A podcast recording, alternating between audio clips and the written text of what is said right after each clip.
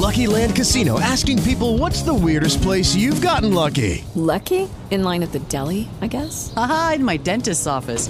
More than once, actually. Do I have to say? Yes, you do. In the car before my kids' PTA meeting. Really? Yes. Excuse me, what's the weirdest place you've gotten lucky? I never win and tell. Well, there you have it. You can get lucky anywhere playing at LuckyLandSlots.com. Play for free right now. Are you feeling lucky? No purchase necessary. Void where prohibited by law. 18 plus. Terms and conditions apply. See website for details. Hello, it is Ryan, and I was on a flight the other day playing one of my favorite social spin slot games on ChumbaCasino.com. I looked over the person sitting next to me, and you know what they were doing? They were also playing Chumba Casino. Coincidence? I think not. Everybody's loving having fun with it. Chumba Casino is home to hundreds of casino-style games that you can play for free anytime, anywhere even at 30,000 feet. So sign up now at ChumbaCasino.com to claim your free welcome bonus. That's ChumbaCasino.com and live the Chumba life. No purchase necessary. BGW. Void were prohibited by law. See terms and conditions. 18 plus. Planeta Fútbol presenta a Carlos Antonio Vélez en Palabras Mayores. El minuto del ciudadano. Mientras vemos otro espectáculo de corrupción en ciernes, versión elefante, y todo fue a mis espaldas, 3.0, hay una luz al final del túnel. La gloriosa Corte Constitucional le salió al corte al proyecto dictatorial que avanza sin freno. El defensor natural de la única razón de ser de la democracia y el Estado de Derecho, como es la Constitución, sagrada Constitución, saltó al ruedo con una, además, promesa sensacional, y ojalá la cumpla. Defenderá e impedirá que se viole y atropelle la ley de leyes. Y nadie podrá venir aquí a imponer sus caprichos si van en contra de la Constitución. Ojalá. Dios los debe seguir iluminando. Y qué bueno sería también que alguien con poder pudiera defender a la inerme policía que antes nos defendía. Y quiere defendernos, pero no nos puede defender porque la han debilitado. Pero seguramente alguien va a salir, como salió ahora la Corte Constitucional. Lord, que Dios los ilumine y los guíe. La Selección Nacional de Fútbol de Colombia próxima a ser convocada para amistosos frente a Corea, que acaba de contratar al versero de Klisman como técnico. Oiga, qué vaina para venderse bien ese man. Como jugador de fútbol fue muy bueno, como técnico bastante discreto. Y cada vez que hubo aquí remesón o posibilidad de cambio de técnico, aparecieron ofreciéndolo. ¡Oh! Se lo metieron a Ramón Yesurún por las fosas nasales. Hasta por las fosas nasales.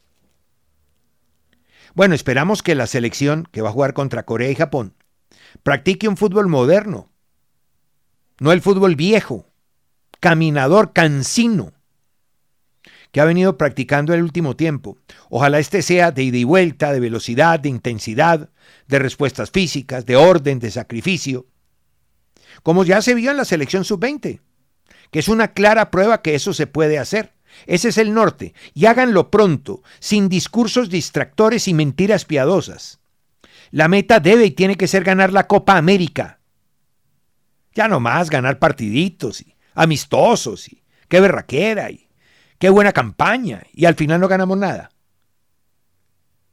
Si seguimos en esa, es seguir en la dinámica de los últimos 20 años, la más total y absoluta mediocridad. Debe estar próxima a la convocatoria, pero yo les puedo adelantar. Van a estar muy seguramente los mismos que nos eliminaron a Qatar. Los mismos que no le pudieron ganar a medio continente y menos marcarle un gol. Siete partidos sin hacerle gol, dos a Brasil, uno a Uruguay, uno a Ecuador, uno a Paraguay, uno a Perú y uno a Argentina. Van a estar los mismos. Fabra, Barrios, James, Mina, Quintero, Borré, Zapata, hasta Muriel, Cuadrado, Borja, Falcao, van a estar los mismos. Tengan la más absoluta seguridad. El club de amigos, Claro que va a llegar el día en que a este también le va a llegar la revolución, porque le tiene que llegar. Y le tiene que llegar la Corte Constitucional del Fútbol a decirle, basta ya pues, y ahí hay un montón de jugadores que se pueden usar. Pero tengan la más absoluta seguridad de que va a llamar a todos estos, que llama la prensa sobona, eh, la prensa eh, franelera, le llama los titulares. ¿Sí? Los titulares, los que nos eliminaron de Qatar. Los mismos. El mismo que viste y calza. Eh, jugar bien. No crean, ayer me quedé. Ah, hacía rato no me daba, me daba. Hacía rato no me daba acidez estomacal. Y ayer tuve acidez estomacal. Porque tuve que decir, tuve que decirlo y pensarlo y aceptarlo que equipos como Cali y Once Caldas tenían que ganar como sea. Y justo cuando tenía ese debate mental conmigo mismo, ¿cómo pude haber dicho esto, Dios mío? Así sea verdad, no puedo. No, es que el juego está por encima. Y es que el juego está por encima. Es que el juego está por encima. El resultado no puede estar por encima del juego. El buen juego lleva al resultado. Si hay buen juego, tarde o temprano vas a ganar. Ah, sí, jugando bien se puede perder. Es que ayer me encontré en medio de ese debate conmigo mismo. Encontré una declaración que entregó el día que ganó la Copa, la Sudamericana fue. El día que ganó Independiente del Valle, que acaba de ganar la, la Recopa Sudamericana, se la ganó a Flamengo en el Maracanazo. Un maracanazo moderno, que llaman. Ese muchacho se llama Martín Anselmi, si no estoy mal. A ver, es cierto que ese Independiente del Valle, que acaba de salir campeón, tiene solamente cuatro ecuatorianos. Sí, porque eso tampoco se puede negar. Ese es un equipo ya autenticado con jugadores, sí, de poca monta, de barrio, de equipos de peladero, lo que quiera. Pero está infestado de jugadores extranjeros. Pero sí hay que recordar que en su historia, que es una historia corta, le dio salida a la base de las selecciones ecuatorianas, de la sub-20 y de la última. De ahí salieron Moisés Caicedo, Piero Incapié, Gonzalo Plata, Méndez, Preciado, eh, Junior Sornosa, Pedro Vite, esos que estuvieron con Alfaro y que habían estado antes en la sub-20. Sí, ahora están pues un montón, Pellerano, Farabelli, Chunque, eh, Carabajal, Díaz, eh, Previtali, bueno, un montón de, de jugadores extranjeros de poca monta. Pero la historia indica que este llamado Mata Gigantes, porque había eliminado a River, a Boca, a Corinthians, a no sé cuántos, ¿no? Ha hecho un proceso formidable en una vida muy joven muy joven. Primero fue a través de Miguel Ramírez, el técnico español, eh, que era que tenía una metodología para la época pues muy revolucionaria, que era la mezcla entre el modelo de juego y la educación desde los infantiles, para que tuvieran un crecimiento personal y que el aspecto cognitivo tuviera que ver con la formación académica y de paso la formación futbolística, porque Sí, ese aspecto del que tanto se habla ahora y en el que tanto se hace hincapié, el tema cognitivo, pues hombre, si tú lo alimentas con una buena, con una buena educación académica, simplemente lo activas, lo mantienes permanentemente activado y la información que le llegue desde el punto de vista fútbol va a ser mucho más fácil de asimilar. Ganó la Copa Sudamericana del 2019 y después llegó Renato Paiva, que también era la misma cuerda. Pero ahí al lado de los dos estaba este señor, Martín Anselmi. Con Anselmi están desde mayo del año pasado y ganaron la Sudamericana, la Copa Ecuador, la Supercopa y ahora la Recopa. Y justamente cuando ganó la Sudamericana, Martín Anselmi se refirió a ese tema de jugar bien y el tema del resultado jugar bien y el resultado. Y lo dice de una manera muy particular, muy sui generis, que quiero que escuchen. Que quiero que escuchen porque tengo algo más que decir sobre eso de jugar bien una vez más. A mí me gustaría dedicarle el título a, a todos los entrenadores. Porque al final, claro, hoy yo estoy sentado acá eh, y soy por un, por un día o por dos, o vaya a saber cuándo, según ustedes, el dueño de la verdad. Porque gané. Entonces, el que gana en esta, en esta profesión es el dueño de la verdad y el que pierde es un mentiroso. Entonces yo le quiero dedicar eh, a, a, todos los entrenadores porque no siempre ganamos y estamos muy solos cuando no ganamos. Y no tenemos, y nadie se preocupa por, por lo que vos me preguntaste, que no tenemos tiempo para planificar, que no tenemos tiempo para, para, para decidir con tranquilidad en milésimas de segundo durante un partido. Y, claro, el hecho de tener una semana y poder preparar y venir aquí a, a Córdoba con anticipación y poder trabajar, obviamente hace que, que, el plan de juego salga mejor. Después puedo errar en el plan de juego o no, pero seguramente va a estar mejor ejecutado. Entonces, me gustaría que, tengamos calma ¿no? a la hora de opinar, que, que no opinemos a través del resultado porque según vos, y está bien, la planificación fue perfecta, porque ganamos. Pero si Lautaro le hubiese tirado arriba o Lorenzo le hubiese cerrado el mano a mano, tu, la planificación no hubiese sido perfecta. Y era la misma. Entonces, que tomemos conciencia y que no evaluemos procesos a través del resultado. Que vayamos un poquito más allá. Nada más. Correcto, correctísimo. Eso es. Las formas. Por eso cuando yo hablo de selección, ganar partidos, ganar partidos ganan todos. Todos, los buenos, los regulares, los malos. No ganemos más partidos. Juguemos bien, que eso nos va a llevar a un título. Juguemos bien. ¿Y qué es jugar bien? Por ejemplo, lo que hizo el Barcelona ayer. El discurso es totalmente equivocado. Lo que le venden a la gente. ¿Y saben por qué se lo venden? En el caso del Barcelona se lo vende porque como llevan años vendiendo humo, el humo del estilo, de la posesión, del tiquitaca, del tacatiqui y toda esa mentira. Entonces cuando llegan y hacen una cosa como la de ayer, impecable defensivamente, sin la pelota, entonces sale el técnico, que es un versero, a decir, en ese sentido, ¿no? Pues yo todavía no defino a ese muchacho Xavi, no lo defino. Como jugador de fútbol extraordinario. Como técnico no, no tengo una definición. Porque hace unos equipos defensivamente muy buenos y todos los días vende un discurso distinto. Dice una cosa distinta, la que la gente quiere oír. Lo lúdico, la belleza, la estética. Joder, eso no sirve para nada. Para nada la estética. Para tener satisfechos a un grupo que lo único que hace es comprar de pronto y eso de vez en cuando una entrada, porque no tienen nada más que aportar.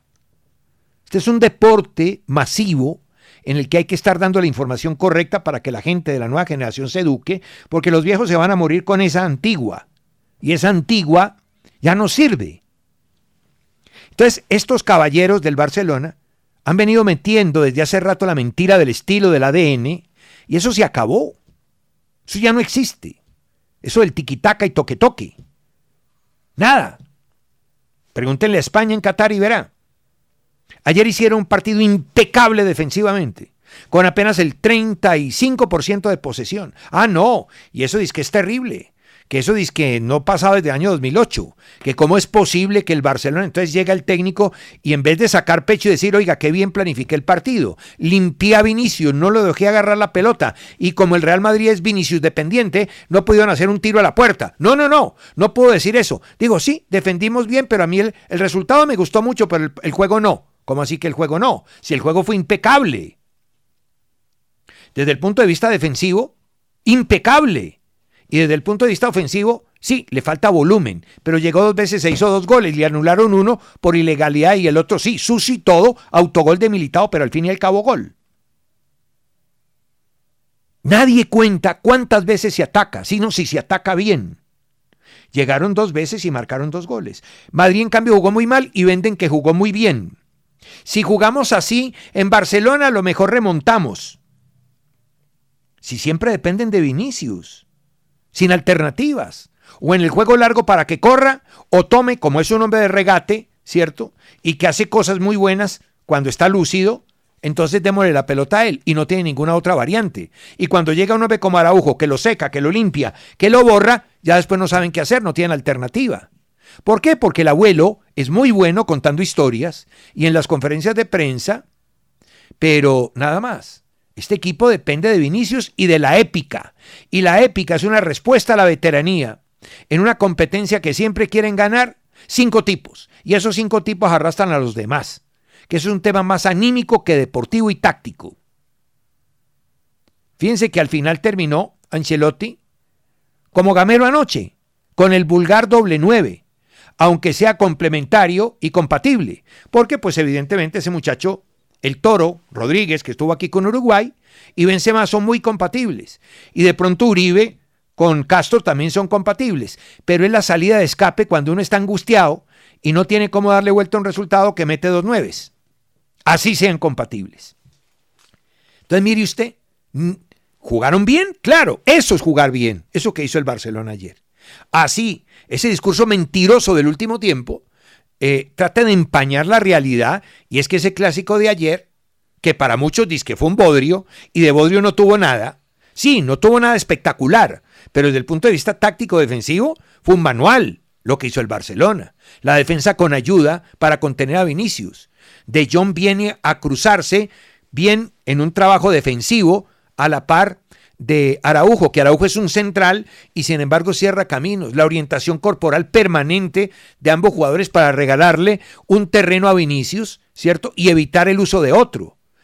Es decir, un montón de acciones, independiente de las siete faltas que le cometieron, que también la falta sistemática hace parte de un trabajo, sí, yo sé que no es el mejor, pero hace parte de un trabajo de montaje de idea de juego. Pero mire, eso es jugar bien, así hoy lo disfracen de otra cosa. En cambio, Ancelotti dice que jugó muy bien eso no es jugar bien. Jugar bien es tener la pelota de 30 minutos y no hacer un tiro a la puerta. Porque simplemente el contrario neutralizó la única vía de entrada. No hay que buscar vías alternativas. Remate de media distancia, paso por detrás de laterales, intercambio posicional. El mucho mover en el centro del campo hace que los interiores no tengan un escrupuloso manejo en la continuidad de sus condiciones técnicas. En fin, hay un montón de errores. Pero se dan cuenta cómo se venden cosas que no son. No, hay que jugar bien. Y el jugar bien te lleva al resultado. Y el jugar depende, ¿no? Mejor dicho, el resultado al final depende de que juegues bien. Ah, puedes ganar partidos sin jugar bien. Ah, sí, claro, por supuesto. Pero a la larga, solamente el que juega bien gana. Millonarios, por ejemplo. Yo le escuché al pájaro Juárez decir temprano que él no creía que Millonarios tuviera una pálida. Para mí Millonarios tiene una pálida. Claro que la tiene. El partido en Quito fue un desastre. El de anoche fue mejor, pero no fueron superiores al rival. Y si me apura, hubo momentos en los cuales Católica fue más que Millonarios. Y no estoy hablando de la exquisitez con la pelota, ni del tecnicismo, no, estoy hablando del planteo de juego, de la idea de juego, de lo que pretendían. Ellos jugaron un partido largo con arco en cero. ¿Quieren que les explique eso? Si eso es sencillísimo. Ellos planificaron un partido a 180 minutos, ir a la serie de penales y buscaban a través de la transición, porque tienen jugadores para hacerlo, ese 7, por ejemplo, Rodríguez, ese 9 que es un desgastador que es Colman, y ese Díaz que tiene muy buena técnica, es un flaco que tiene buena técnica, esos jugadores perfectamente en una transición te podían ganar un partido. ¿En dónde está el secreto del juego de anoche? ¿Por qué lo gana Millonarios en 7 minutos? Lo gana por una situación que presentó al minuto 41. En el minuto 41 hay un rifirrafe en la mitad. Y Millonarios, que acaba de recibir el gol, consigue lo que quería: sacar de quicio al rival y desconcentrarlo. Y obliga a tres tarjetas amarillas consecutivas. Una de ellas genera la expulsión de un jugador guerra, que es precisamente el momento en el que Millonarios empieza a ganar el juego. Ya en el segundo tiempo, el técnico Gamero mete el doble 9 porque primero sabe que Castro no es un 9 clásico, no es un 9 fundamentalista, es un jugador que puede actuar por fuera, que puede actuar desde atrás. Pero aparte de eso, si lo quiere dejar de 9, lo fija con los dos centrales y ahí tiene el jugador de más. Y fija a los eh, laterales con dos extremos, que Millonarios no tiene.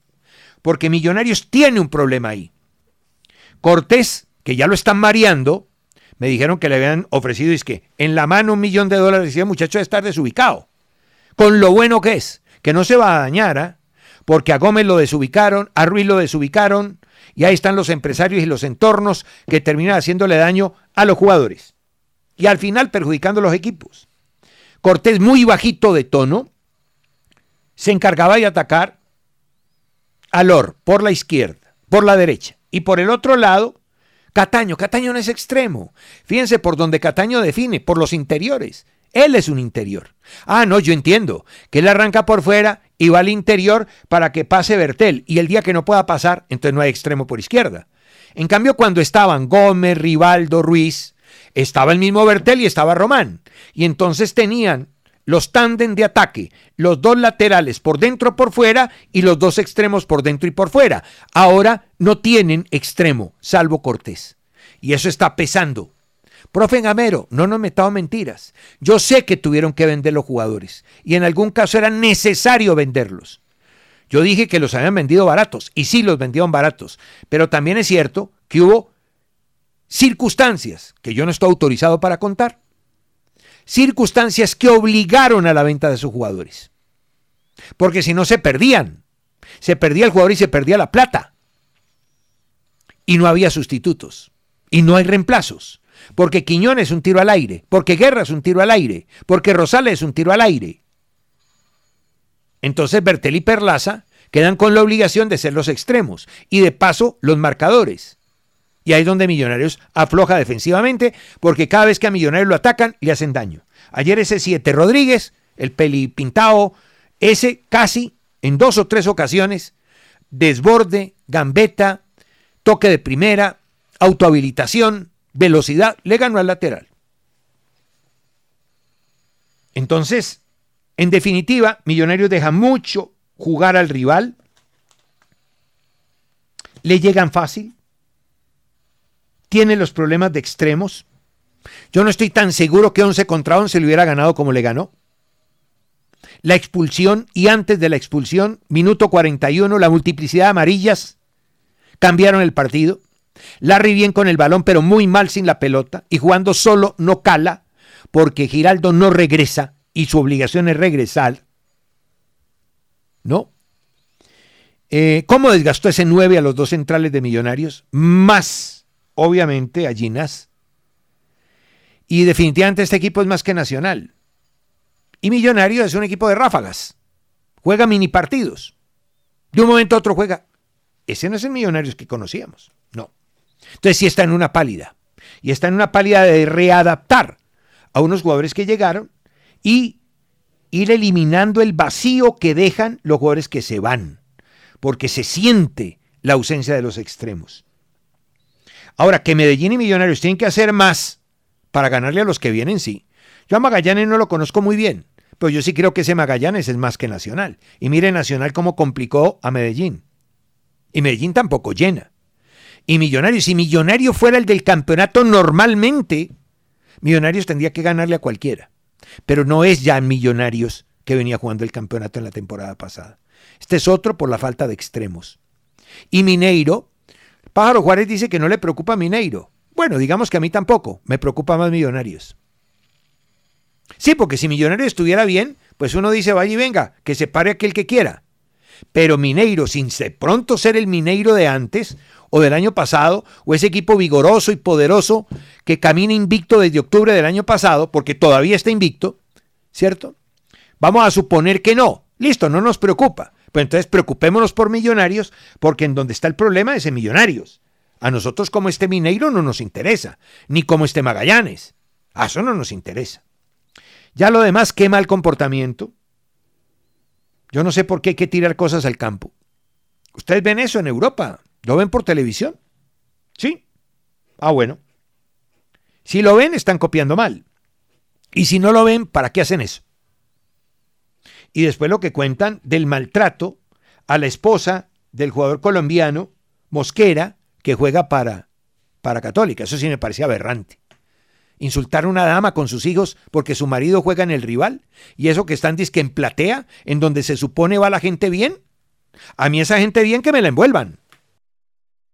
Planeta Fútbol presentó a Carlos Antonio Vélez en Palabras Mayores.